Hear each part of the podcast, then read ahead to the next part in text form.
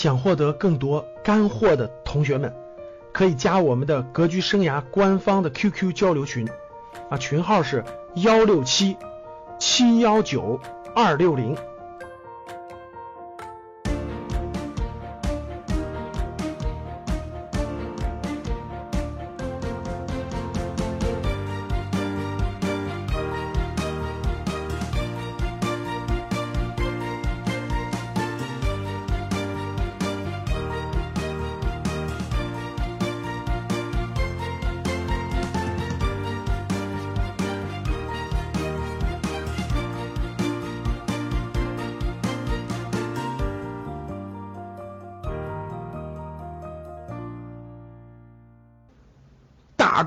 创业，我们教室里的很多人其实都想着创业的，对吧？哎，我问一下教室里的这个这个这个这个想创业的打个一，说老师我就想创业。大家看有多少人打一的？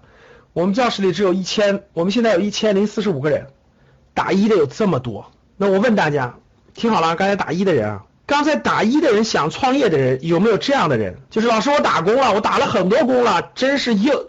同样的累，同样的辛苦，同样赚不到钱。我认为要改变命运，只能靠当老板创业，不创业没戏。有没有这样的？来，有这样的，有这样的，有这样的，打个打个打个六，打个六。我看都就是这种原因想创业的，就这种原因想创业的。说老师，这个的我打工根本出不了头了，这根本没戏。哎呀，我都打了这么多年工了，没戏，我得当老板，只有当老板才能改变命运，才能赚钱，别的不行。我得创业，大家看到了吧？实话实说，我刚才问的这个问题是真想创业的人里头，各位听好了，百分之六十以上都是这种想法。明确跟大家说，百分之六十以上是这种想法，真的是这样的。其实真正的喜欢那个创业的比例是不高的啊，真是这样，很多人都这样的，为这就叫做为创业而创业。各位看好了啊。所以最后就沦落到我宁可卖凉皮开个小店我也不打工了。主要在你头上，真的主要在你头上。第一个，可能你选的行业不对；第二个，你是死打工，你不会打工；第三个，你没有承担起该承担的责任义务和那是担当来，所以你没赚到钱。你连打工都赚不到钱，你还想去创业？你还认为创业能赚到钱？你想的可真简单。看这儿，打工是赚不到大钱。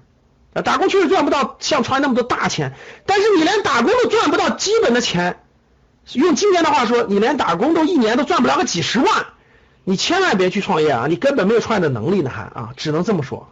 看那啊，打工确实赚不到大钱，但是打工也能赚到钱，必须明白，靠打工买套房子、买个车那是很容易的。如果这件事你都打理不通的话，一定是你身上出问题了。记住，敢打三的同学，一定是你身上出问题了。啊，要不就是你的问题，要不就是你的选择问题。你记住，你记住了，你身边打工赚钱的人多了去了。往这儿看，打工与创业必须搞明白，不要稀里糊涂的荒荒度你这这个这个时光，把这点这个这个时光全荒废完了。那你告诉我怎么积累？看这儿，打工与创业，那是因为你不会打工，不能为了打工而打工啊！各位听好了。三十五岁以前，三十五岁以前，其实各位听好了，千万不能为打工而打工。刘老师，我就是为我我就是打工，打工就是干嘛挣工资，挣工资干嘛养家糊口。如果是这种想法的话，那就是为打工而打工。大家听好了没？就那就是为打工而打工，就为打工而打工，就是我打工的目的就是为了收获那个工资。然后拿这个工资去养家糊口，这就是典型的为打工而打工，这就是典型为打工而打工。有没有这个现在典型的为打工而打工呢？三十五岁以前啊，各位听好了，三十五岁以前最不应该的就是为打工而打工。看到后头啊，两个，有的人更晕了菜了。三十五岁以前以前为稳定而打工，大家知道了，有的不为工资，不为实践，为稳定，就所谓的体制内一个编制。所以大家就可以看到，在中国就有奇葩现象，就是研究生毕业了，打破头的去当清当那个那个那个清洁工，对吧？当城管有没有？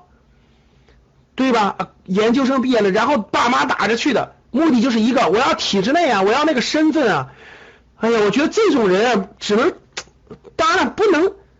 其实当殡仪馆的工作人员比那强，春春老师，当工殡仪馆的工作人员比那强，因为中国的殡葬行业未来是个好行业。哎，他去了以后学习到很多东西是吧？未来这个研究生毕业了，为了个身份去当当那个清洁工，当那城管，当高速公路的收费员，多不多？各位啊，为的就是体制内，哎，国家管饭碗。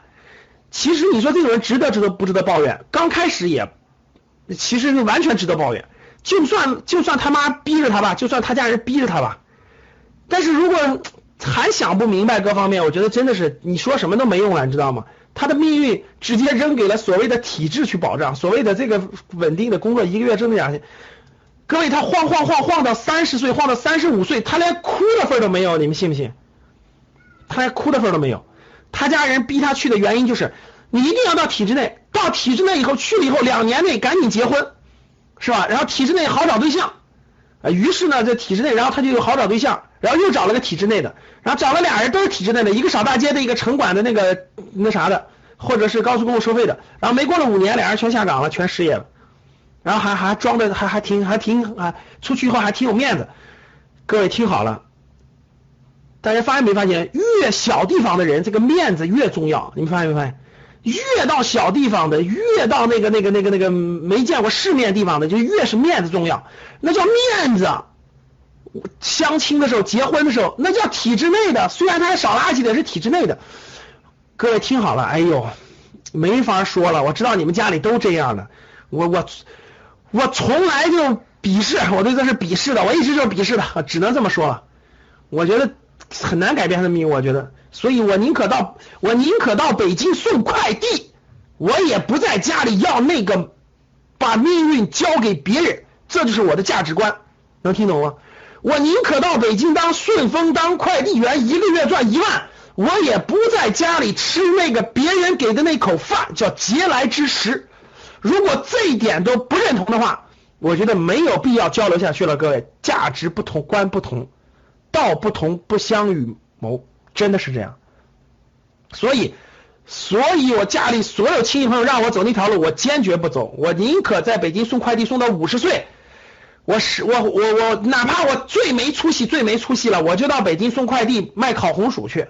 到一个大城市，我实在混不下去了，我就我这个这个自己选个小地方养老去嘛，大不了不就是这样吗？怕什么？我也不去小地方吃那个别人给我的那碗饭，没有本事那碗饭，就这么说的啊。所以看，有的人说了是吧？有的说了，老师这个我要不这样的话，我嫁不出去啊。这个我家人说了，我找不到对象呀。那只能说你没出息啊。好了，看这儿，三十五岁以前。最重要的就是时间呀，各位看，三十五岁以前最重要就是这儿啊，最重要就是时间。就说再简单点，三十五岁以前你干的是什么，就是你干的是什么。三十五岁前之前你干的是什么，决定了你未来干什么。就三十五岁以前你自己这些时间你在做什么样的事情，决定了你三十五岁以后能成能做什么样的事情。所以三十五岁以前最关键的是学东西、长经验、长技能，绝对不是那点工资啊，绝对不是那点工资，那点工资没用。所以其实三十五岁以前不要谈工资的事，工资不重要。我觉得工资一点都不重要，你该挣多少钱，未来一定会兑现，就是未来一定会兑现。你也不要天天跟人家老板去理论你的工资多了一千块钱，少了一千块钱，我觉得一点都不重要。你真有那本事，这些钱永远会回报给你。打工就两个收获，第一个是工资，第二个是实践经验。三十五岁以前，毫无疑问，实践经验是第一位的，实践经验是第一位的，工资是第二位的。那如何平衡？如何平衡？我觉得在年轻的时候，就在你比较年轻的时候，你有这个时间资本，不怕走弯路，不怕犯错的时候，一定是一定是学东西、长经验是对你来说最重要的，对你来说最重要的。工资其实是第二位的，其实第二位的，该到的自然会到。那另一方面说的又对的，这个工资不出头，对不对？是对的。就是你靠打工，你说我要赚大钱，我要有大的成功，那这个确实挺难的。但我这里面说两种情况，第一种情况各位听好了，今天这个时代，特别是互联网的时代、股权的时代，带来了巨大的变化，各位必须明白啊，这一点必须明白。互联网的时代加上股权的时代发生了重大的变化啊，真的是发生了重大的变化。我们今天是股权的时代啊，工字不出头是以前是以前就是非互联网的时代，非股权时代，我觉得工字想出头真的是太难太难太难了。但是难归难，也同样存在机会。我举例一个，我举例子，你们看过那个乔家大院没有？乔家大院，乔家大院。你看乔家大院里，你要真有本事，我就我认为是这样的，从古到今，古今中外，你要是真有本事，真发展起来了，我觉得任何一个老板都不会亏待你的，因为他知道，其实各位听好了，真有胸怀的老板都知道，人才是最难得的。所以乔致庸在后面，大家可以看，包括那个他包头分公司的马群，包括他后面那个他的那个跟他爸的，基本上都是高管，未来都是收入都很高的，对不对？我这我一直是这么认为的，古今中外，我觉得你只要真有本事，你只要这个老板是有胸怀的人，我觉得你的都不会缺你的，真的是这样，都不会缺那点小钱的。那这个特别是今天的互联网加股权时代，我觉得就发生了重要的变化。为什么重要的变化？就是今天大家知道，特别是新兴的行业，大家都知道，好员工和好高管都有股票期权的。今天今天。好高啊，都有股票期权的，这个这个越来越普遍，越来越普遍了。所以股权期权加上这种更好的合理的分红模式，就就让大量的员工，包括中高管，有了非常好的发展的机会。这个和以前是完全不一样的，这一点大家必须明白。这点大家必须明白，发生了很大的变化。那这是这是第一个，第二个呢就是。这个走职业经理人的道路，今天啊走，呃行业蓬勃发展，走职业经理人道路能不能走得通？完全也能走得通啊！今天，啊，必须到。为什么很多人走不通呢？为什么大部分人走不通呢？各位，因为大部分传统行业已经就是利益分配模式已经成型，就是大部分这个传统行业利益分配模式已经成型。在传统行业你就没机会了，各位听好了，叫工字不出头，听懂了吗？各位，叫工字不就是在传统行业你根本就出不了头，为什么？因为这个行业的利益已经瓜分完毕，就是说说白了，简单点就是这个行业里的好公司的高管都已经确定完了，你已经没戏了，几乎没机会了。那我再说一点，我问大家，你今天去今天的五百强，你去今天的大公司里面，你还有没有可能再成为高管？有没有可能，各位？可能性大不大吧？你们觉得可能性大不大？还得时间呢？可能性已经凤毛麟角，或者说是太少太少了。为什么？因为那个行业的利益已经瓜分完了，你一个新人很难比比早进去的前面的人更掌握更多的资源，掌握更多的利益了。大家听懂了吗？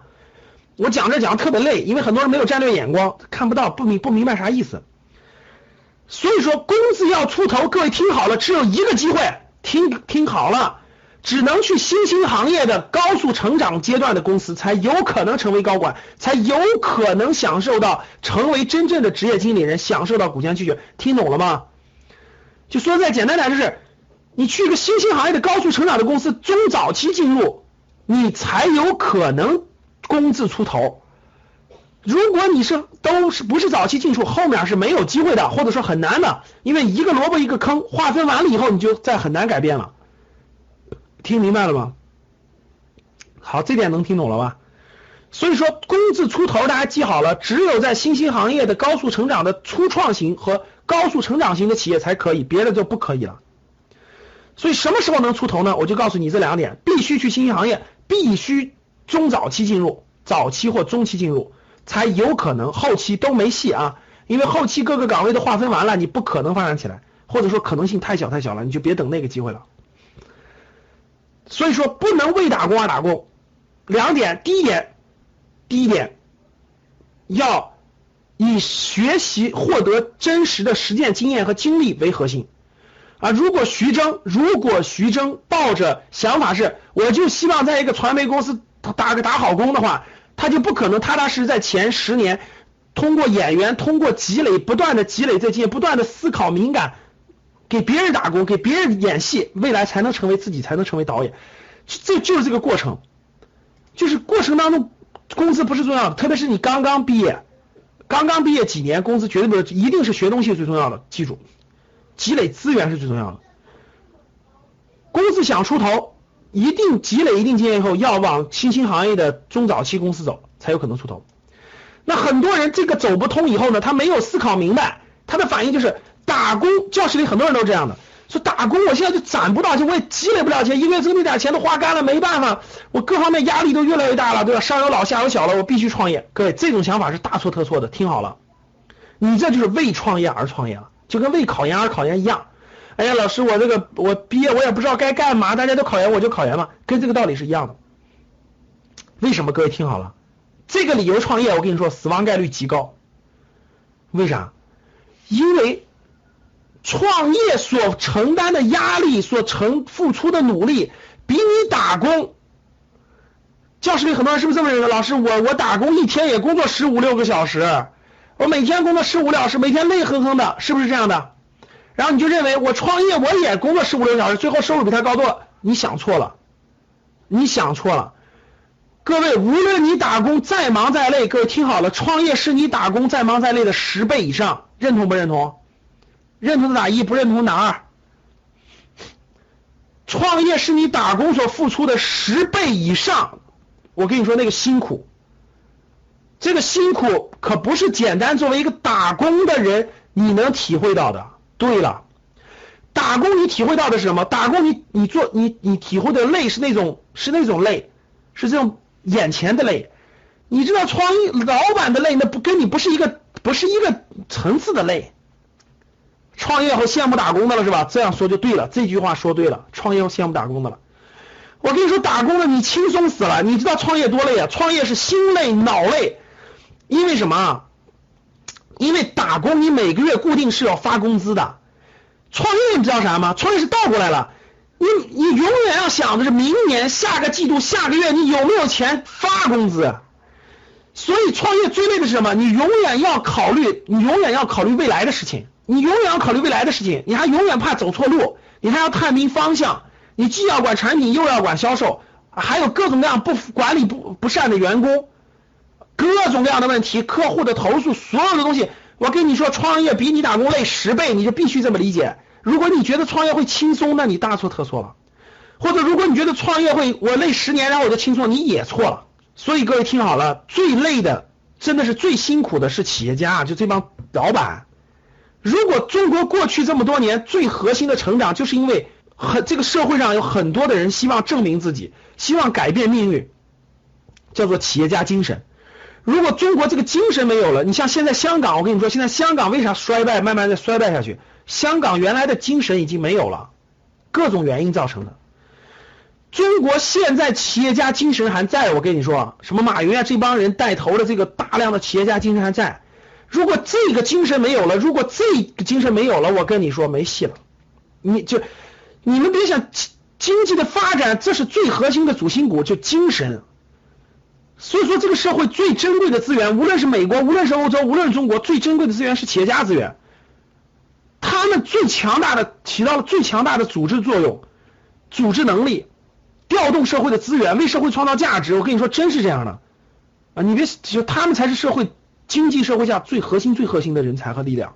如果没有了他们，我跟你说，如果没有了他们，如果如果企业家精神受到了打击、受到了打压，我跟你说没戏。就跟过去中国没有资源吗？过去中国其实什么都有，没有这个份精神的话，一切就会完蛋。所以这个体制就必须是鼓励人们企业家精神发欧洲就是这样的呀，你们去欧洲看一看，你们去欧洲看看，哪还有企业家精神？哪还有企业家精神？哪还有？你还能找到这种精神吗？你别想了，找不到了。只要这个国家那个城市找不到这种精神，我跟你说，完了，绝对没戏。中国现在全靠着十三亿人。改变，希望改变命运，希望这种，我觉得，我觉得这个精神主要来自于两个层面，各位，第一个层面，过去的近代史中国太衰弱了，所以中国人内心当中，我觉得就是那种想证明，我觉得就是那句话，就是中国梦，就是想让中华民族屹立于世界，是因为这个精神一直在五零后、七零后、五零后、六零后、七零后的心中，这是非常非常强烈的，可能教室里很多人是八五八五后、九零后，你们可能感受不到。因为你们的生活确实比较好了，我们那个时代，我觉得五零后、六零后、七零后那个时代，就是我们经历了国家的贫穷，从愚昧、衰落、文革，一直到这个中国近代史的那种悲惨遭遇，到今天中国的欣欣向荣的发展，这种这种内心的那种，就是内心的这种这种这种奋发向上的精神，是激励我们这代人的发展的。到现在以后呢，发展起来以后呢，就是这种企业，就是这种精神还在。所以未来，说实话，各位，十年之后，你说九零后、零零后有没有这个精神？不一定，真的不一定。我跟你说，你现在现在你去看，现在日本的年轻人的一代的精神，跟老一代那没法比了，各位，真的是这样。那日本的年轻一代现在这个这个这种精神也很难再找到了，包括美国也也有这个巨大的问题，欧洲那就甭想了，基本找不到了，啊，基本找不到了。所以说，这种这个。这种精神，我相信能推动中国再往前走，那是未来十年是我觉得是可行的，就是就是就是这个还是非常核心的动力，还是非常核心的动力。因为我们七零后小时候呢都穷，都穷，没有富人，真的就没富人，这最富的人跟我们也差不了太多，懂了吗？不像今天，真不像今天，那你们九零后那种的，真是真是这样的啊。好了，那我们知道这些以后呢，我想说就是。这种其实创业是非常辛苦的一件事情啊，确实非常辛苦，呃，非常这个这个这个付出是非常非常多的，所以真实的真实的老板这个群体，我可以实话告诉各位，真实的这个群体的这个这个全中国的这种猝死率，就是这种劳累的猝死、得抑郁症，还有得抑郁症。就是各种各样的出问题最多的是他们，其实是他们，因为他们太累了，真的是第一是真的是太累了，然后那个管理又管理各种各样的人，真的非常非常不容易，非常非常不容易，股东之间的矛盾，员工之间的，员工的流失，市场竞争之间的，等等等等等等等等，你们是体会不到，你们如果有一天能体会到，我跟你说，你有一天能体会到当当老板有多辛苦，我跟你说，你真的就是刚才那句话。你都后悔你创业，你很想去打工，不骗你啊！你只看到了很多人只看到了这个老板点钱风光的那一面，是吧？你从来没有看到他们这个这个这个悲催的那一面，和这个这个这个受到各种委屈、各种这个这个这个批判、各种的啥的那一面，真是没看到，那真的是没看到。啊，所以呢，必须明白，不能为创业而创业。创业的原因绝对不是因为我想我想提高收入，我想怎么地，我觉得。这个不是核心原因啊，真的不是核心原因的啊。所以，当老板就是比打工强，这个不对，这个不对啊。其实当老板付出的付出远远远远比打工多啊。你你别只看人家收入高，你没有看到人家付出前面付出了多少。你看到他有一年赚一百万了，你从来没有看到人家过去十年没没钱时候怎么扛过来的，碎马路怎么艰苦过来的，你从来没有看到，你只看到人家人家赚钱那一天了，你没有看到人家艰苦那一天。啊，所以说不能为创业而创业，但是大家有这个创业精神好不好呢？有创业精神绝对是好的呀，那有创业精神肯定是好的，希望改变命运，希望能做得更好，希望事业能够更能做得更大，希望不虚度此生啊，觉得自己有能力，那肯定是好事儿，那肯定是好事儿。我的观点啊，其实我的观点是鼓励大家，就是如果你有能力，如果你有能力。如果你有这方面想法，我是鼓励大家，人生当中如果有机会创创业是好的，就能让你的人人生充分绽放，真的是这样。我觉得创业有几个好处吧，第一个好处能让你的人生充分绽放，第二能能能能把能探索你人生的高度，就能探索你人生的高度，就你人生的高度和深度你都可以探索出来，就是你你的这个极限在什么地方。你的情商智商到底能支撑你走多远，走多久？我觉得这些东西都是好的，包括你能经历很多人生的很多酸甜苦辣，很多东西，可以说人生更圆满，也也能说你如果有那么大价值，你可以奉献更多的价值，这是可以的，这这是结果。所以说，我说一下前提啊，所以打工与创业的前提是这样的，各位，真正能创业成功的人，各位你一定要把心态调整了。刚才打三的人记不记得打三的人了？绝对不是说你打工失败了，然后我去创业我就能成功。我觉得不是这样的，我觉得是你的个人的心态、能力和选择的问题。一定是打工打得非常好的人，我跟你说，创业才能成功。记住我的话，如果你打工都打不好，你就打不成，你就你你你自己都在一个行业当中打不出名气的话，你都不知道怎么能打得好的话，你很难创业成功的，各位，我真的不建议你去创业，真的是这样。所以我说一下事业应该怎么三级跳，也算我们的重点内容了哈。我说一下这个，我给大家梳理一下。现在我们教室里有一千一百四十六个人了，各位，大家看教室里有一千一百四十六人，想截图的截一张图啊，那是个例啊。好看这儿，那有的人说了，老师，那有的人就从来没打过工，直接出来就创业，有没有这样的人？我跟你说有，但是那不是你，哎，那样的人就是直接从来就没给别人打过工，直接出来创业的人，我跟你说，这样的人，第一。凤毛麟角中的凤毛麟角。第二，一定是有什么特殊原因造就的，我不骗你啊，不是你们说的有资源，大错特错了。一般这样的人，这个他他的成长经历太特殊了。我跟你说，他成长经历太特殊了，可以这么说，主要的原因是就两种情况。第一种情况就是成长经历不允许他打工，能听懂我的话吗？就成长经历不允许他打工，必须创业。第二种情况就是成长经历不用他打工，可以直接创业。这两种教室里的人，我估计符合的凤毛麟角啊！一千一百五十三个人里，现在我跟你说，符合我说的啊，不从来不用打工直接创业的，我跟你说不超过五个，你们信不信？绝大部分人都不符合，就别谈了啊！好了，往这走。那事业突破的三级跳的一个大概模型应该是什么样的啊？我重点就讲这儿，讲完了就大家听了啊，大概有几分钟讲完在这儿。事业突破三级跳的模型，我的这个思路是什么啊？假设让我重新。假设我假设我那个让我重新走一次啊，我大学刚毕业，或者是那个工作两年了，就大家刚毕业或者是工作两年了啊，重新走一次的话，把我扔到一个重新扔到一个城市，我也不在北京，我换个城市，比如你把我扔到广州，扔到纽约，扔到新加坡，扔到纽扔到这个深圳，你随便扔，就随便扔，然后我口袋里也没钱，就大概就一两万块钱吧，就够够生活几个月的，大概就这样，我会怎么做？啊，大家认真听啊，我会怎么做？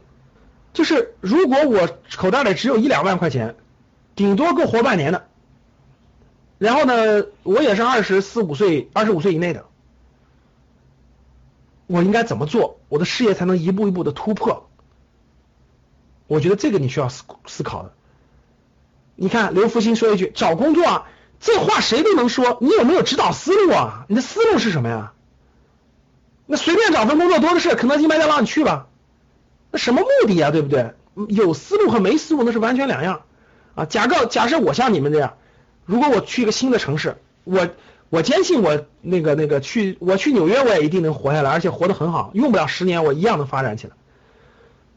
所以我会这么做，各位看好了，我会把我我我他其实是一步一步发展的，各位啊！如果我去一个新的地方，不是我现在的年龄啊，我我假设我还是二十四五岁。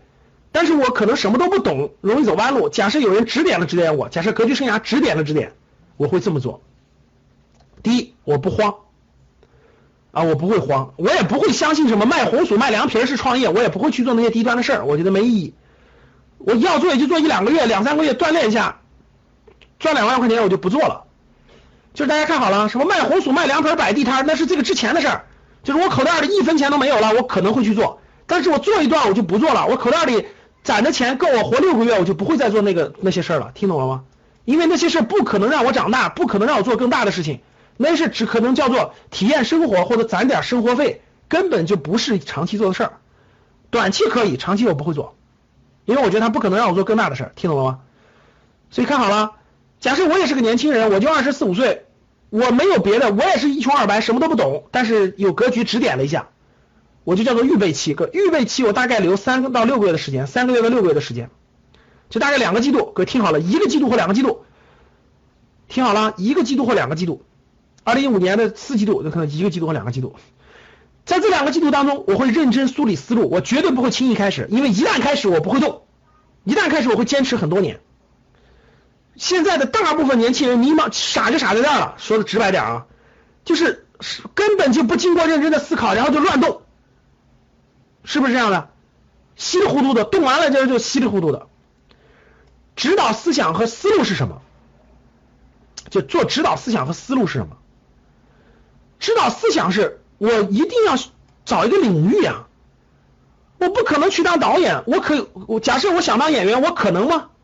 就是我肯定要思考，我从什么地方落地，对吧？我的那个根据地是什么？我的那个地盘在哪？我肯定要思考，我肯定要考虑我喜欢什么。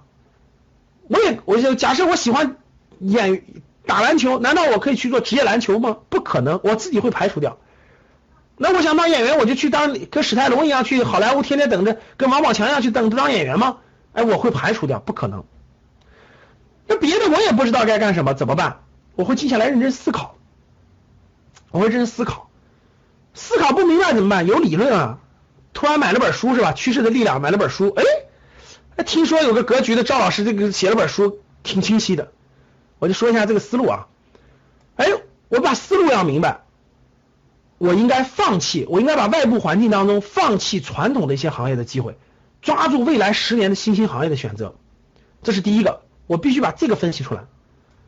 第二个目标客户我要明确，就是我的这个行业到底是面向儿童的、青少年的、成年人的、老年人的、女人的、美少妇的，什么人群的？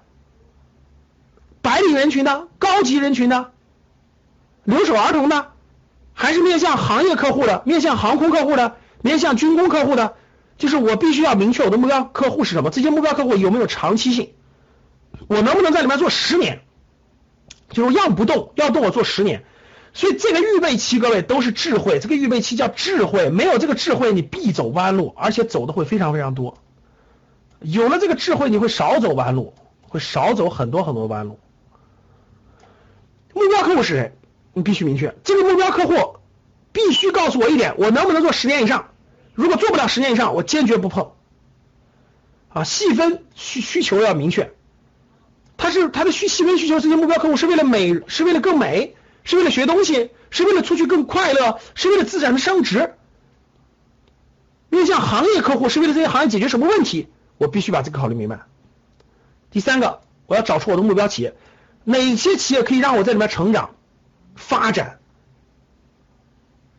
这三个问题我要把它想明白了，空想不行，怎么办？做行业报告，做调研，参加参加行业活动，这些都是我们生涯决策课里面内容啊。做调研，参加行业活动，就必须必须把这几个都加上啊。然后我就用三到六个月的时间把这个做完了以后，我基本上大方向有了，行业我基本明确了，目标客户我明确了。细分需求目标企业我有了，有几家目标企业我已经有了，这样我就有的放矢了。我很清晰我要去什么行业，我去什么目标企业，因为我有充足的思考，我走错我也不怕，这是我自己选择的，我有我自己的逻辑，对吧？那事业选择的行业，我会把行业会选择目标岗位，我行业会选择完，通过这个选择完行业目标岗位，我分析我自己啊，我是不是研究生啊？我是不是学的某个方面的专业人士吗？我是屠呦呦吗？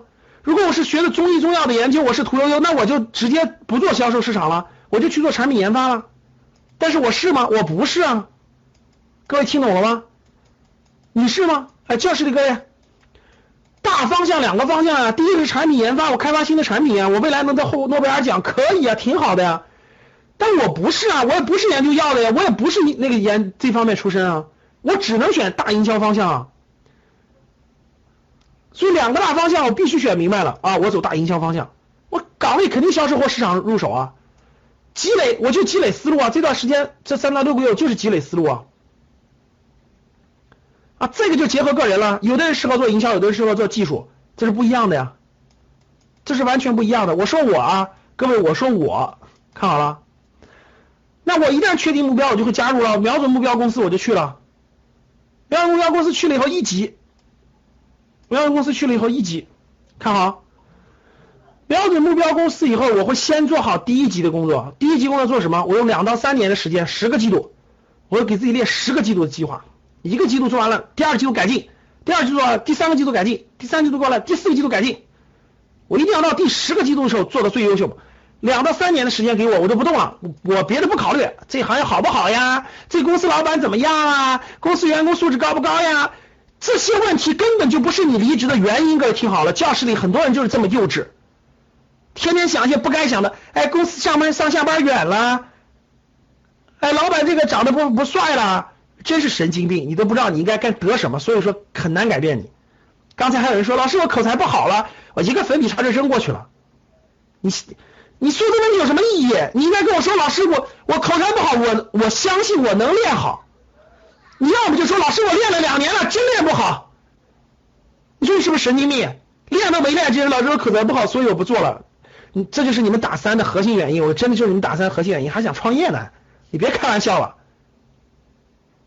两到三年十个季度，目标就是一个业绩前十名做的能力极致，做都不做就否定，心态有问题。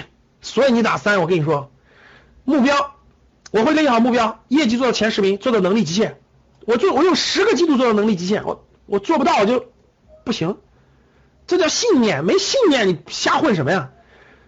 然后我的目标很清晰啊，这是我的目标啊，我的事业选择就是啊，我就是 top 十啊，我销售必须做到 top 十，或者或者是销售团队负责人，我做两到三年，我一个季度一个季度做，完的时候继续做，完了之后别的时候不考虑，我不会在中间考虑，老师这个产品不好啊，啊这个带队人不行啊，领导这个这个这个这个干别的去了，你瞎想什么呢？不是你应该考虑的问题，为什么里头有人做得好就能做得好？你你发现你们是不是这样的？那永远有人做得好，他就是我的目标和榜样。我们格局的销售里面，永远有人每个月收入过三万块钱的，永远有。你抱怨吧，你抱怨吧，你永远有抱怨的。我就告诉你，我们格局的员工里，每个月都有过三万的，你抱怨吗？因为你你你想怎么抱怨怎么抱怨，我从不抱怨，我就瞄着我们做最好的，什么都可以抱怨，抱怨什么意义？团队负责人。积累什么？行业内积累一定的资源、一定的资金、一定的积累。我做这个慢慢我积累一点，我不是为了以前做的，我积累行业内的资源，积累资源，积累到两到三年、十个季度之后，我重新定目标，因为我销售已经证明了，我完全可以做得好，我完全可以做得好，我能证明自己，我能证明自己了。第二级的时候干嘛？再花两到三年、十个季度，做什么？对产品要有深入的理解，就两个方向，你必须做出一个选择。第一个，你那个行业可能产品是可以参与其中的，比如说互联网类的，你就可以参与其中。但是有些人就参与不进去，比如说研发类的一些核心产品参与不进去。但是有些人是可以参与，可以参与进去的，像那种，像举个例子啊，比如说有很多产品就是可以参与进去改可以改进的，你你对它理解的，你对产品可以有更深的理解和改进，或者要不就走产品经理方向了，要不就走地区市场负责人方向了。两个大方向，我会做出选择啊，要么我就开辟新市场啊，比如说我是小米的，就假设我是一个公司的，我去开辟新市场，哪怕开辟一个偏远地区，印度市场我都可以。我对产品很理解的很深刻，我去开发，我去研究产品的改进、产品的改良，比如说旅游啊、教育啊，很很多行业产品都可以改进改良，这都可以。然后呢，两个大方向我选一个，积累就是产品的理解力、市场经验值、团队的领导力。我自己的资金也在不断的提升，我自己的资金实力也在不断的提升。当有了这两个十个季度的积累，十个季度的积累，有这六年左右，五到六年，十个季度的积累以后，如果我如果我真的想创业，我确实有这种创业的想法，我不会着急的，真的不会着急，我会在那个市场，在那个城市，我积累五到六年的时间，大概这时候也在三十岁左右，对不对？我已经说了二十四五岁嘛，三十岁左右，三十岁出头一点，然后第三级我开始自己创业。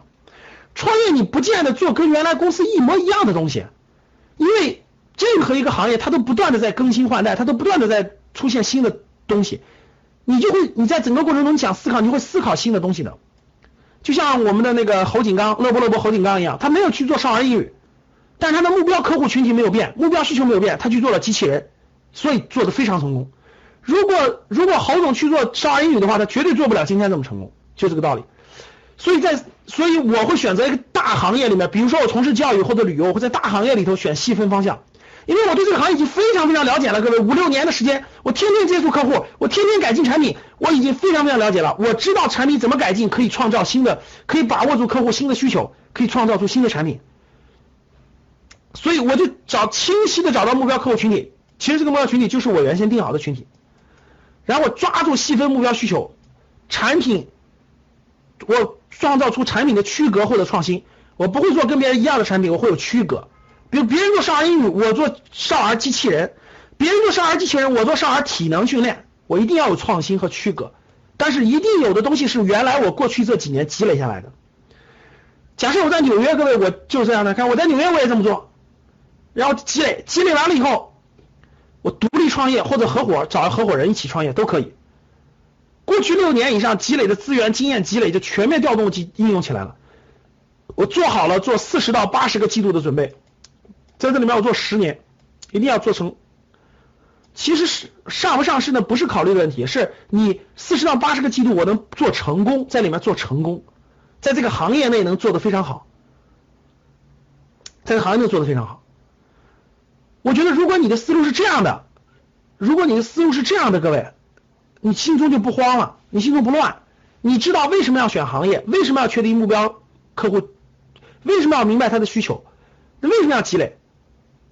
我们十一月份有营销课，就是如果你不走走的不是技术类这个这个这个方向的话，你营销方向是必须要突破的，必要其实不必要你说做的我一定要做的顶尖，做的前百分之十，其实不必要，但至少你要证明你自己能做好，因为你未来创业这些事都是要自己干的。你打工的时候做的事，你未来创业难道不干吗？你都要自己干的呀。你在那领着工资在历练在锻炼，这些难道不是你应该做的事吗？这不是你应该做的事儿。所以，如果你有长远的想法的话，其实你心中会清楚，你必须有一个成长阶段，没有一个成长的周期是不行的啊，没有一个成长的周期是不行的，必须有个成长的周期。有了成长周期以后再创业啊，各位。一百个里头创业成功，就是这个这个，你为你不要盲目创业，我建议你一定要这个有这个积累期以后再创业，有了这个积累期，有了这个积累的这个能力的成长期，各方面你创业才有可能更容易成功。不要什么都不会，打工也没打好，然后天天想着找项目创业，有点小钱，家里那几十万都被你败光了，很快就败光了啊。好，所以第四季度，各位十月、十一月、十二月，希望格局能陪伴你的学习和成长。想获得更多干货的同学们，可以加我们的格局生涯官方的 QQ 交流群，啊，群号是幺六七七幺九二六零。我重复一下，想获得更多干货的同学们，可以加我们格局生涯学院官方的 QQ 交流群，群号是幺六七七幺九二六零，幺六七七幺九二六零。谢谢大家。